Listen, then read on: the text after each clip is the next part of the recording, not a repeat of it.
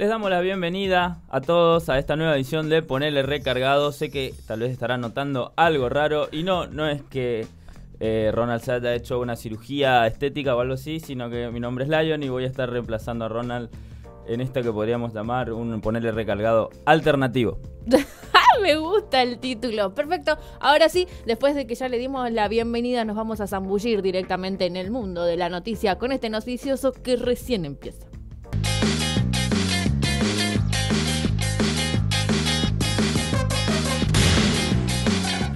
Y navegamos directamente por las aguas del Bermejo y nos metemos en este segmento de noticias que te cuentan lo que pasa en nuestra región. Este segmento que se llama ¿Qué pasa en el NEA?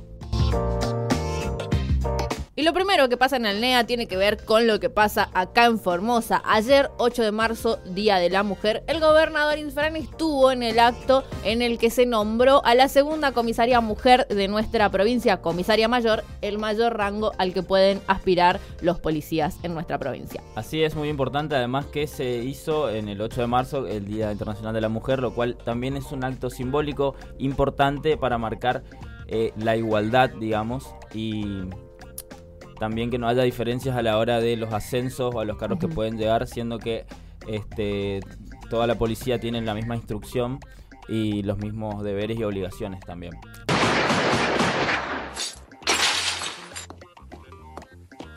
Faltó el bebé, faltó el ciego. Así es. Lo más lindo de todo esto, por un lado, es que después de algunas modificaciones que se hizo en el reglamento de la policía, ya no vas a tener más privilegios por tener pito, lo que me parece muy acertado. Lo segundo, más importante, es que, y es un dato no menor, una datita no menor, es que vamos a empezar a ver más mujeres en estos cargos porque ahora pueden acceder a ellos y porque les lleva menos tiempo. No menos tiempo que a los varones, igual tiempo que a los varones, lo que significa que sí, antes una mujer tenía que estar seis años para poder acceder a ese cargo, mientras que un varón cuatro, eso ya cambió y estamos muy felices. Así es, así es. Los delincuentes no preguntan identidad de género, les da igual. Así que está muy bien. Y nos vamos rápidamente hasta la provincia del Chaco, donde estuvo la vicegobernadora con miembros del Instituto de Investigaciones Geohistóricas, con el CONICET y con miembros de su gabinete para realizar justamente una investigación geohistórica que tiende a eh, indagar en por qué la violencia de género se da como se da y estudiar específicamente eh, los sectores y los tipos de violencia de género que se dan para entender mejor a la población chaqueña y por supuesto hacer políticas que prevengan o eviten estos comportamientos. Me parece genial, nada más que agregar. Eh, para Norberto, ¿cuál es el, el aporte de cada uno?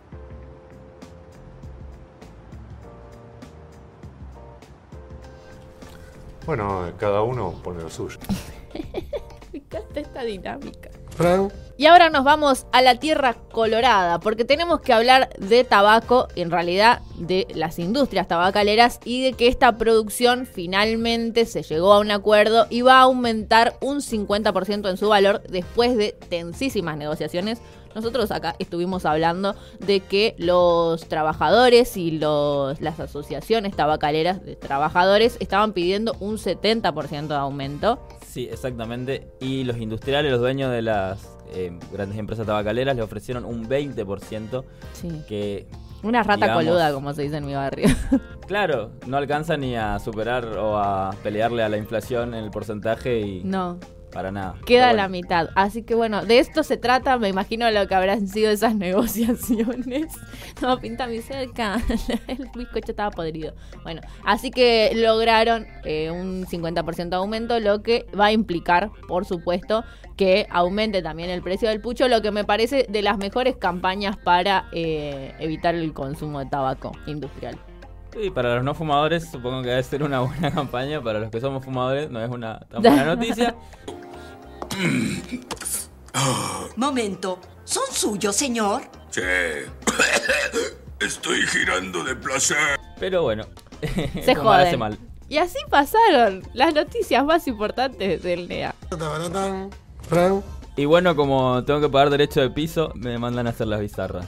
Estas son las noticias bizarras para tu mañana. y el resto del día. Esa queda, ¿eh? La vamos a usar para siempre. Y bueno, la primera noticia bizarra nos lleva hasta Japón, donde parecería que sucedió algo sin relevancia porque se partió una roca.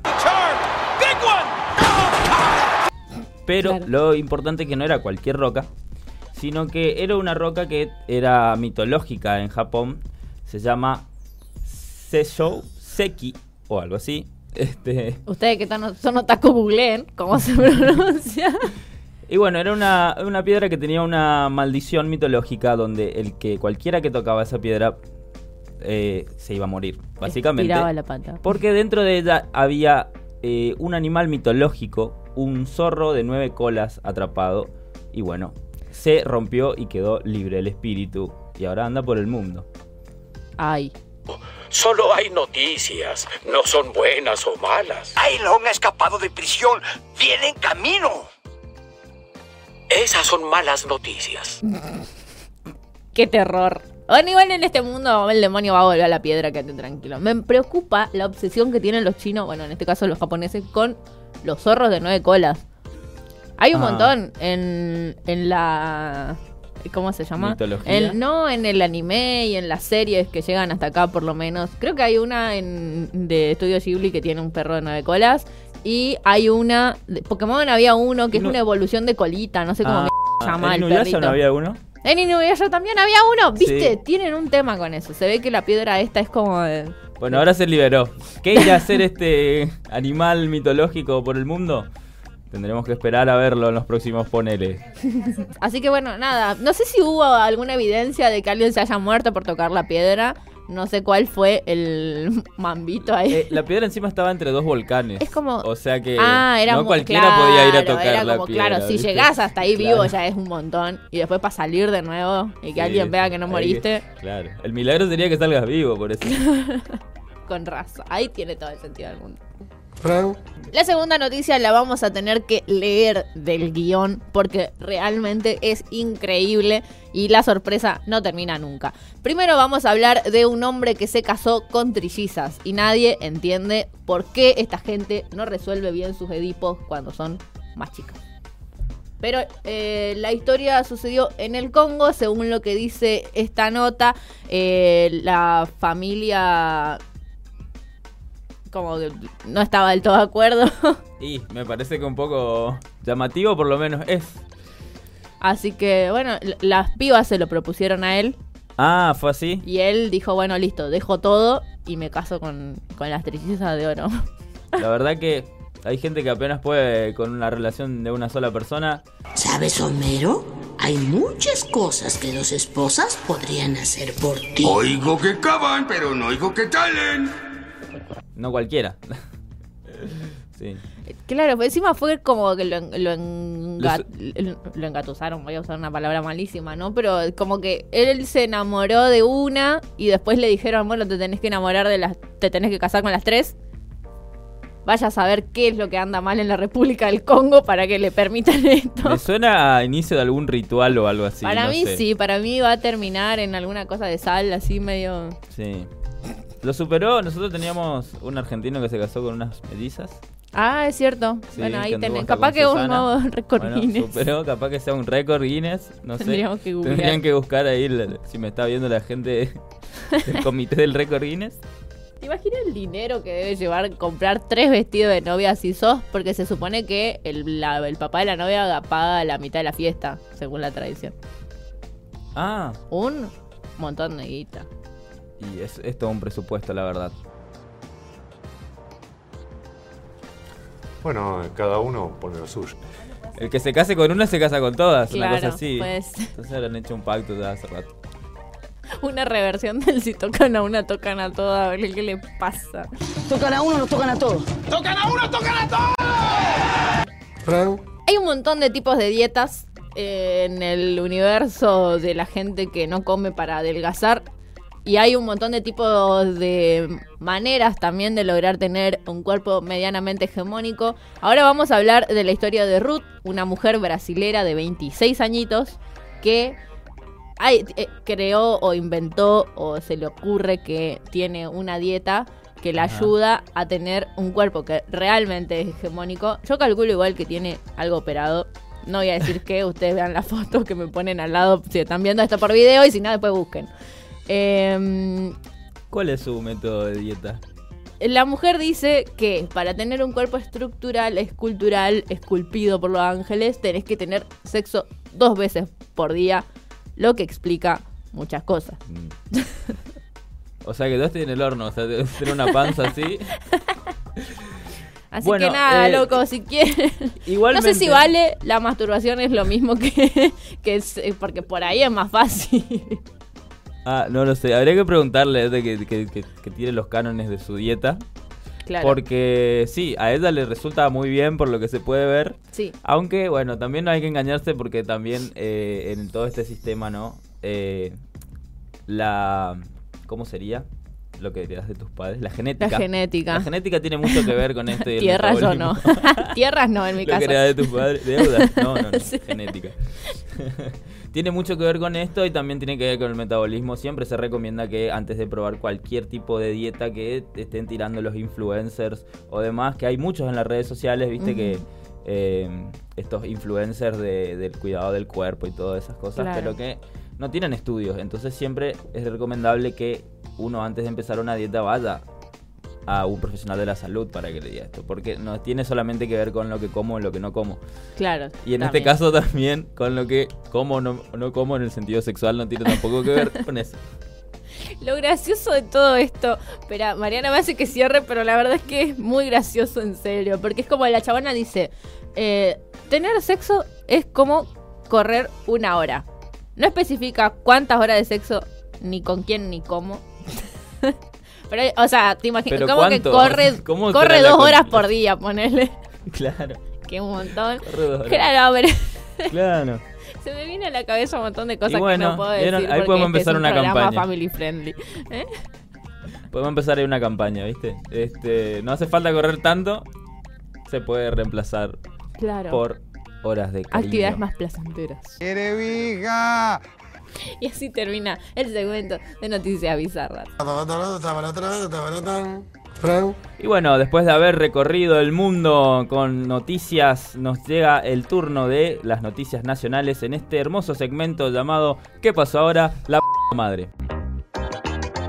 Vamos a hablar ahora de una reunión que tuvo el presidente que se juntó con gobernadores, tanto oficialistas como de la oposición, quienes le brindaron su apoyo ante el debate del acuerdo con el FMI. Yo le diría a los gobernadores que les avisen a sus funcionarios eh, de la legislatura que están pasando cada papelón, amigo. La verdad que en el marco de la discusión del acuerdo con el fondo están haciendo demasiado show para algo que es muy serio, como para tratarlo de esa manera. Al final es como que pongan a Nazarena Vélez, que seguramente lo va a hacer mejor. que tiene. A podrían poner a Nazarena Vélez y a Carmen Barbieri a discutir el coso del fondo y nos va a dar lo mismo al lado de lo que están haciendo los diputados de la oposición realmente. Da vergüenza ajena.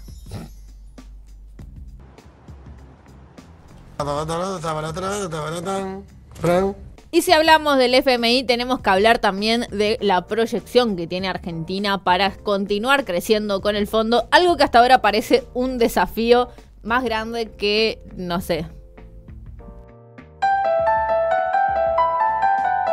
No se me ocurre un desafío más grande que quieren que les diga. Pero bueno, si San Martín cruzó los Andes, capaz nosotros podemos convivir con el fondo y no morir de hambre en el intento. Vamos a hablar ahora de lo que se supone que esperan, en realidad esperan desde el gobierno nacional, que se creen digamos, igual a partir del acuerdo con el fondo, 200.000 empleos genuinos, lo que está basado en, este, en esta estimación que se hace del crecimiento que esperan para la Argentina de entre el 3,5 y el 4,5%. Ojalá que estos 200.000 empleos genuinos de verdad se creen en nuestro país. Lo que se espera es que eh, con, esta, con estos 200.000 empleos la desocupación baje alrededor de un punto y medio, que hoy ronda el 8,2% según el INDEC, lo que implica eso, 1.8 millones de personas. Y vamos a continuar hablando de la batalla que está librando el gobierno con todos los índices económicos que tiene para mejorar. Y en este caso vamos a hablar de la, discusión que lleva adelante con el Consejo del Salario, con quien están debatiendo para que se logre el mismo esquema de incrementos salariales que se logró en el año 2021, es decir, que el aumento eh, supere a la inflación o el empate en el mejor de los casos, que sea de alrededor del 40% para llevar el salario mínimo de 33 mil pesos a 46 mil pesos en nuestro país. Esto realmente sería una buena noticia, teniendo en cuenta que una vez que lo acepten los del Consejo del Salario, todos los trabajadores independientes de la economía formal tendrían que cobrar por mínimo ese dinero. Y vamos a hablar ahora del segmento que nos trae las noticias de la vida privada y pública de la gente rica, famosa y hegemónica de nuestro país y de sus alrededores en el segmento de las noticias de espectáculo. Y la primera noticia del mundo del espectáculo eh, nos lleva al tema que está hoy en día, ya hace varios días, en boca de todo el mundo, porque se compartió y se viralizó por todos lados. Estoy hablando de la sesión que hizo Residente con Bizarrap y que generó todo tipo de revuelos este, y expectativas también a ver qué iba a decir J Balvin y salió mucha gente a hablar. Sí, estaban todos en modo igual tranquilización, no se peleen. Era como, nadie entendió el chiste, eh, digo, de eso se trata una Una tiradera es eso, básicamente. Yo te eh, junto una, una cierta cantidad de argumentos y en eso lo hago canción y a ver si vos te da la altura como para responderme y quedar por arriba. O también te puede salir que lo quieres responder y... y te pase como a tiempo. No lo puedas superar. claro, como ya Residente viene haciendo esto y se, ve que es de lo que más le divierte, porque lo viene haciendo solo eso, no sacó más discos ni nada, solamente se dedica a eso. Y bueno, salió todo el mundo, incluso el Kun Agüero le mandó un mensaje a Residente en vivo y le dijo que, que le gustó mucho el tema y demás, y después dijo, le dijo a sus seguidores, yo quiero quedar todo bien con él, así no me dedica ninguna canción. es cierto. Sí, además iba y le preguntó a Bizarrap si le cerraba las puertas a J Balvin para hacer una sesión y responderle a, Residente. Lo que Bizarrap dijo que no, no le cerró las puertas a nadie.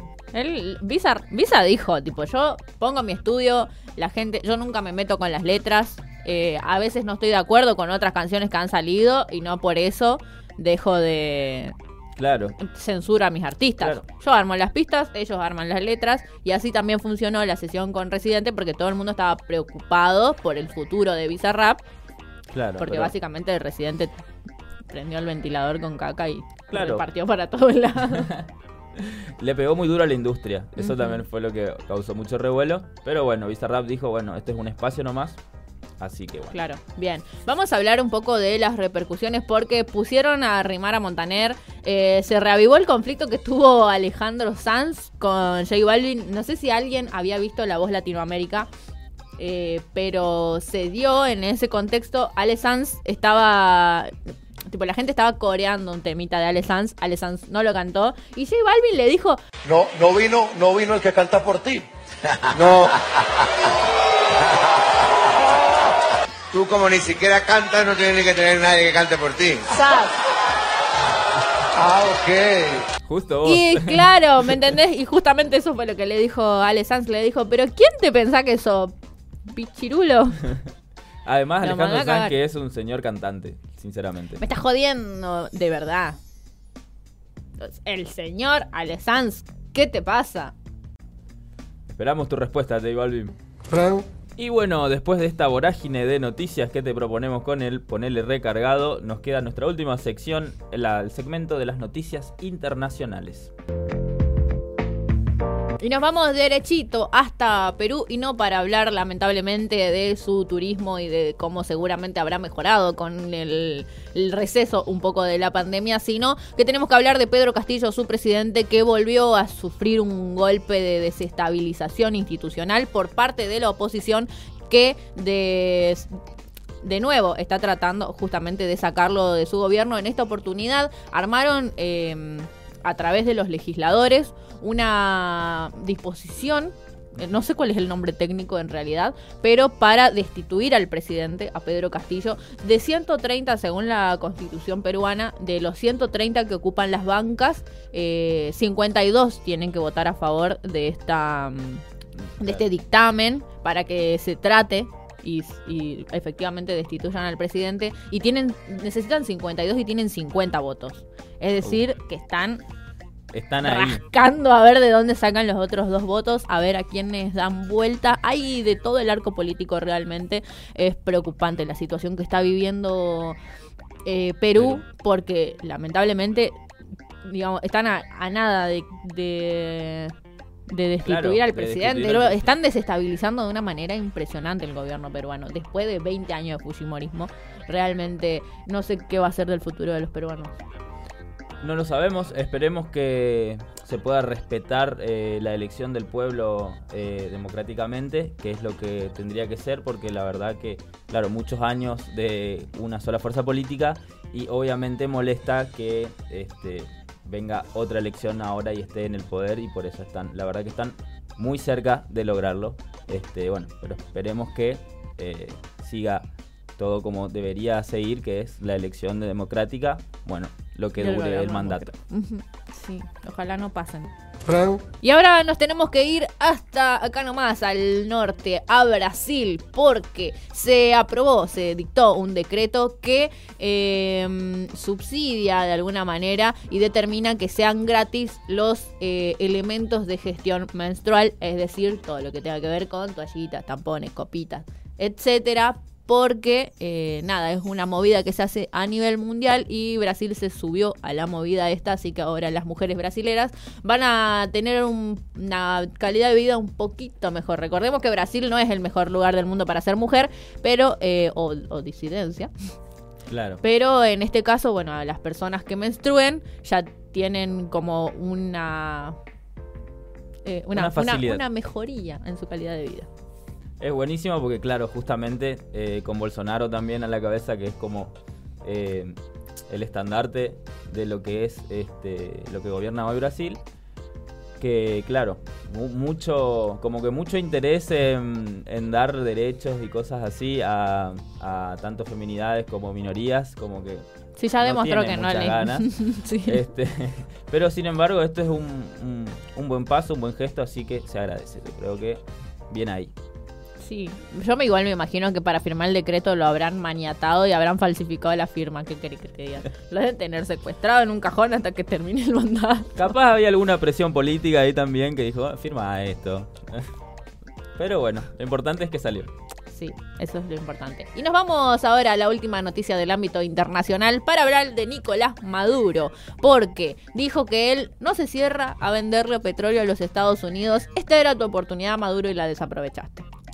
Eso es todo lo que No, eh, claro, Estados Unidos se, se abastecía en un 80% de gas y petróleo ruso.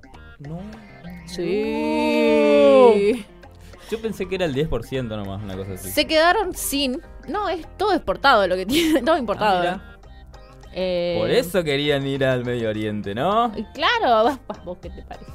Eh, la cuestión es que, como se quedaron sin los rusos por una cuestión lógica, tipo los rusos dijeron, ah, sí, vos me, me sacás los bancos, bueno, listo, anda a pata el trabajo ahora. Claro. Entre otras cosas. Invertí en autos eléctricos ahora. Decirle a los más que hay que tener soluciones. Te juro. Anda a pedir la Tesla. Bueno, la cuestión es que Estados Unidos dijo, bueno, listo, a ver a quién le puedo pedir. Y es como que mm, de cuando se arman los equipos, que el último que queda dijo, bueno, listo, ¿qué voy a hacer? le tuvo que ir a hablar a Nicolás Maduro. Yo me lo imagino a Nicolás Maduro. Ahora viene arrastrándose. Claro, viste. Él dijo que no se cierra a comerciar con Estados Unidos. Así que, este.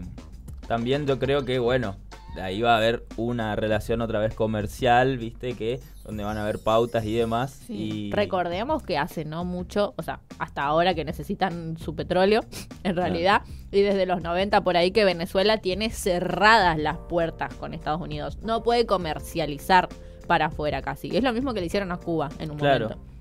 Exactamente, le pusieron un bloqueo, básicamente, eh, por estas cuestiones ideológicas y demás que Estados Unidos siempre es muy caritativo con estas cosas, sobre todo cuando Venezuela, por ejemplo, tiene uno de los yacimientos petroleros más ricos del mundo.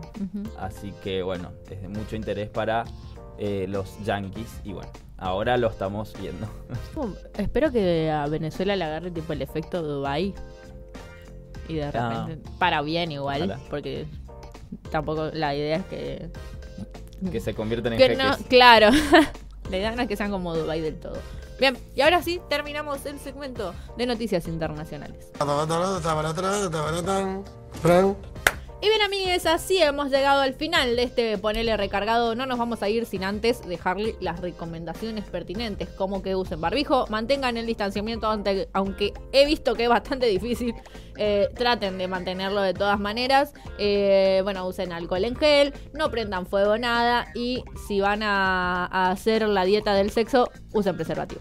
Eso es mucho, muy importante. Y además, nos vamos con nuestro segmento de local con un tema, es un cover de Un ángel para tu soledad de El andador de Luca. con, Gaspar Venegas. Así que nada, con ese tesorito de la música formoseña, nos despedimos y nos volvemos a reencontrar mañana.